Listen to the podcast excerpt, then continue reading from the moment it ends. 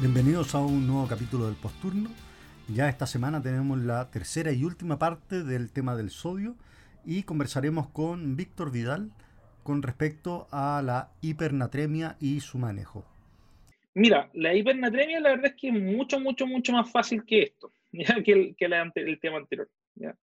La verdad es que em, en general la hipernatremia eh, habla, como le digo, más que una sobrecarga de sodio, es una falta de agua, ¿ya?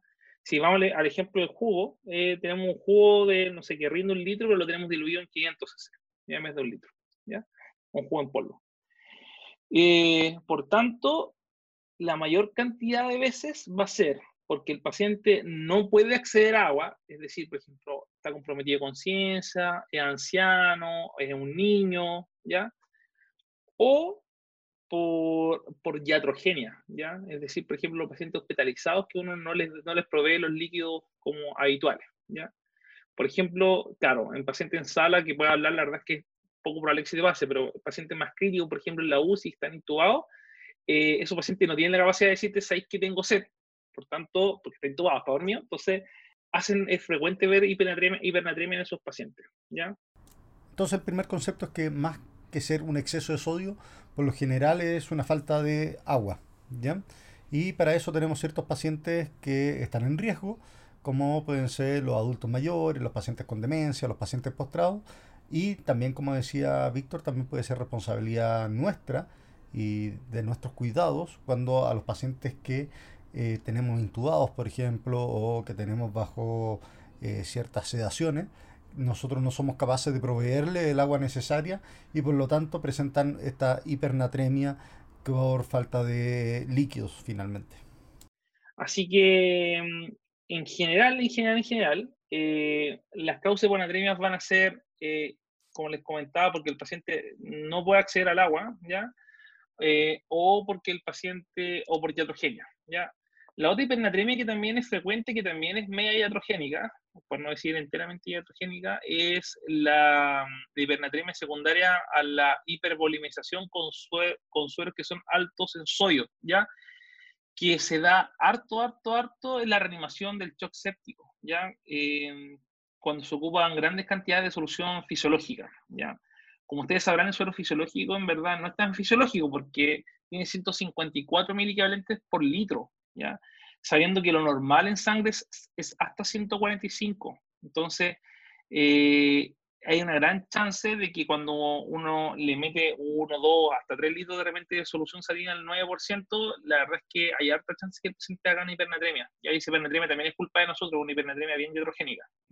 Entonces son básicamente tres grupos, los pacientes que no tienen acceso a agua, los pacientes a los que nosotros le limitamos el acceso a agua y aquellos pacientes que sobrevolemizamos con suero fisiológico, ¿ya? Entendiendo que la cantidad de sodio del suero fisiológico es muy muy alta y que habitualmente lo ocupamos en grandes cantidades en el paciente con eh, shock séptico, ¿ya? Y esos pacientes pueden después presentar esta hipernatremia secundaria solamente a nuestra sobrevolemización. Y ahí viene un tema de fondo que es mm, interesante también, que es el hablar de las soluciones balanceadas para la reanimación de estos pacientes para evitar precisamente estos problemas. Y por supuesto no olvidar también la diabetes insípida, pero la verdad es que no es un tema como de estudio probablemente tal de la medicina urgencia, no es algo que nosotros veamos de forma frecuente. ¿ya? Son como las causas. ¿ya? Así que teniendo eso en mente, la verdad es que eh, la corrección de la hipernatremia es mucho, mucho más fácil. ¿ya? ¿Cómo, se, ¿Cómo se corrige? La verdad es que necesitamos pasarle agua libre. Entonces ya estamos identificando las causas. Una es la privación de agua. La segunda es el gran aporte de sodio que podemos hacer de manera iatrogénica en ocasiones. Y la diabetes insípida como algo bastante más infrecuente. Y ya Víctor nos empieza a, a adelantar cuál es el manejo habitual de estos pacientes y la terapia va básicamente por el aporte de agua libre. hay fórmulas que ustedes pueden buscar en MedCalc que estiman cuánta agua le falta a tu paciente para volver el sodio a su normalidad, que se llama el déficit de agua libre. ¿ya? Así que no vale la pena que yo les nombre la fórmula en este instante, la pueden buscar. Con ese déficit de agua libre, uno le tiene que aportar esa agua libre al paciente, ya sea por sonda o puede ser eh, endovenoso. ¿Qué fluido le pasamos? Hay alternativas. Una alternativa es pasarles eh, fluidos hipotónicos, por ejemplo, como el suero al medio, que se conoce como el suero del 0,45%, eh, pero yo en práctica clínica prefiero pasarles eh, suero glucosado al 5%, ¿ya? que no da nada de sodio, pero da una gran cantidad de agua libre. ¿ya? ¿Cuánto? Bueno, va a depender del déficit de agua libre que tenga el paciente en general, el paciente tiene, por ejemplo, no sé, un déficit de agua libre de 8 litros, uno debiese pasarle esa, esa cantidad de agua. Ahora, tú me puedes decir, ya, pero, escucha, ¿cómo le va a pasar 8 litros al paciente en 24 horas? Ya, en general, uno no lo hace así, no, es, no es tan eh, apegado finalmente a la fórmula, porque como les comentaba anteriormente, esta también está basada en la, en la fórmula de Drogué, y eh, en general no son fórmulas tan exactas, ¿ya? Así que... Eh, uno les pasa esa, la cantidad estimada en 48 horas. Si, por ejemplo, tiene, el paciente tiene 8, litros de déficit de agua libre, uno le pasa 4 eh, litros en 24 horas, los otros 4 litros en las otras 24 horas, eh, pero sabiendo de que hay que tener un control estricto también de electrolitos cada 4 o 6 horas, porque de repente uno le pasa, le alcanzan a pasar 2 litros y la pernatremia corrige, ¿ya? Entonces lo que nos dice Víctor es, primero calculemos el déficit de agua libre que tiene el paciente. Después podemos elegir entre diferentes opciones de formas de pasar eh, líquido libre. Está el glucosado al 5%, está el suero al medio, ¿ya? y uno calcula el volumen que va a necesitar en 24 horas. Ahora, suele ser que este volumen en 24 horas es muy alto y él recomienda hacerlo en 48 horas en general. ¿ok? Importante es medir los electrolitos de manera seriada porque muchas veces al poco andar del tratamiento la hipernatremia empieza a corregir. ¿ya? Entonces, si que uno deja andando esto en piloto automático, eh, al final puede tener un efecto que es más iatrogénico, ya que uno en realidad lo que está haciendo es basar todo el tratamiento en una fórmula, pero sin ningún otro tipo de medición del paciente. Y por eso es importante poder tener controles seriados. Interesante, interesante, es que hay un paper del año 2019 que se publicó en, en el Clinics de, de Nefrología Americana, eh, que habla de la posibilidad de que el paciente tenga edema cerebral con una corrección rápida de la hipernatremia, ¿ya? Y la verdad es que sin importar si uno corrige la hipernatremia a más de 0,5 milivalentes hora o menos de 0,5 milivalentes hora, la verdad es que ningún caso eh, hubo eh, presencia de edema cerebral o deterioro clínico del paciente. Así que eh, lo que propone la Academia Americana de, de nefrología es corregir la hipernatremia en 48 horas, ¿ya? sin importar el valor que ésta tenga. Así que parece seguro finalmente dar la cantidad de agua que requiere el paciente, pero sí ojo de que en verdad esos 8 o 10 litros que tenga de déficit de agua, la verdad es que muchas veces eh, van a ser una cantidad considerablemente menor. ¿ya? Entonces, como es habitual con el sodio, tenemos miedo a nuestros movimientos de agua y nos asusta el poder provocar un edema cerebral en este caso, con la corrección rápida de la hipernatremia. Pero aparentemente esto ya se ha estudiado y 48 horas es bastante seguro para todos los pacientes. Lo otro también que nos hace hincapié es que, claro, muchas veces uno hace estos cálculos de grandes cantidades de litros de agua libre faltante en los pacientes, pero al andar del tratamiento uno se da cuenta que en realidad era bastante menos lo que necesitaba para poder corregir la hipernatremia y por eso es importante nuevamente que estos pacientes estén en unidades donde sea posible el hacer exámenes seriados cada 3-4 horas para poder ir precisando nuestra, nuestras correcciones y no sobrecorregir.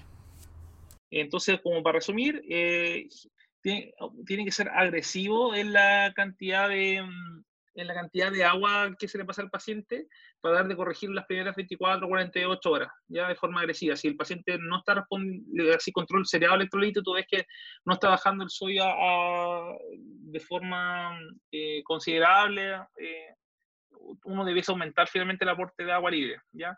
Eh, los pacientes que están intubados, muchas veces uno le pasa agua libre por vía endovenosa y también les pasa agua libre por sonda nasoenteral, ¿ya? Le aumenta también por ahí. Y de esa forma eh, puedes pasarle grandes cantidades de volumen al paciente para corregir la hipernatremia. ¿ya? Entonces un manejo agresivo con agua libre, planificado a 48 horas, y si es que el paciente no está respondiendo, se aumenta el aporte de agua libre. Ahora le preguntamos a Víctor cuáles son los síntomas que uno puede notar con la hipernatremia y veamos cuál fue su respuesta. En general, también, eh, síntomas similares a los que se también con la hiponatremia, así que son, eh, es difícil eh, hacer la diferencia solamente por solo por, por clínica, ¿ya? Así que el paciente puede estar comprometido de conciencia, puede tener alguna focalidad igual, pero en general lo que más manda es el compromiso de conciencia en estos pacientes. Entonces, nuevamente el órgano que sufre es el cerebro y son pacientes que se comprometen de conciencia, al igual que la hiponatremia, lo que hace que desde el punto de vista clínico sea muy difícil eh, poder distinguir entre uno y otro. Y ya para terminar, Víctor nos va a hacer un resumen de todo lo que es el tema de la hipernatremia.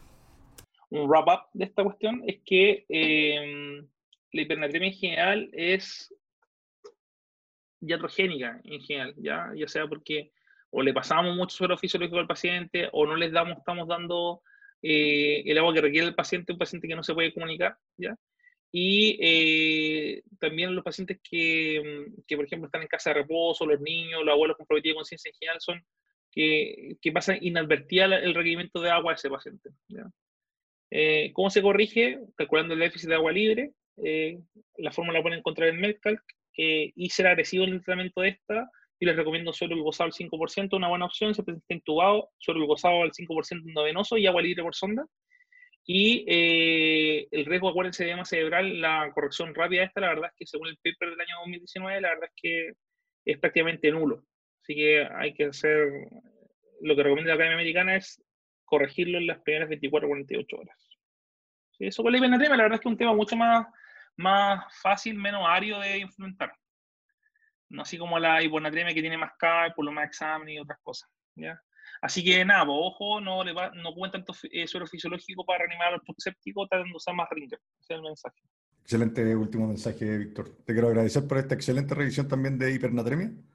Eh, y claro, por lo general con la hipernatremia uno se lo toma con más calma a la hora de evaluar a estos pacientes y de tratarlos, y mientras que con la hiponatremia uno se pone bastante más más nervioso. Y, habitualmente terminan siendo ambos criterios de hospitalización en intermedio, pero sobre todo por la, o de NUCI, por la necesidad de exámenes seriados y de los cuidados que tienen que tener estos pacientes con respecto a, la, a los rigurosos que hay que hacer con el seguimiento. Sí, sí, eso yo creo que es lo más complejo, eh, no es una patología de mm, que veamos desde el punto de vista del estudio del urgenciólogo, ya no es una patología que nosotros estudiamos habitualmente en el servicio de urgencia porque hacemos, nosotros hacemos el diagnóstico, vemos que el grave, eh, si, está grave le administramos sueros de eh, eh, solución señal 3% y después sube intermedio a UCI a completar su manejo, ¿ya? Pero dado que los hospitales cada vez más están colapsando, las clínicas igual se están colapsando, vale la pena finalmente echar una miradita a los pacientes que se van a quedar más rato con nosotros. Así que gracias por la invitación. me parece un tema ario, pero a mí me gusta, es un tema entretenido para mí por lo menos. así que nada, pues, pero poder ayudarle en algún otro tema. Gran parte de la razón por la que te invité es porque sé que te gozas con el sodio, a diferencia de muchos de nosotros. Muchas gracias, Víctor. Un abrazo grande. Ya, listo, igual. Chao.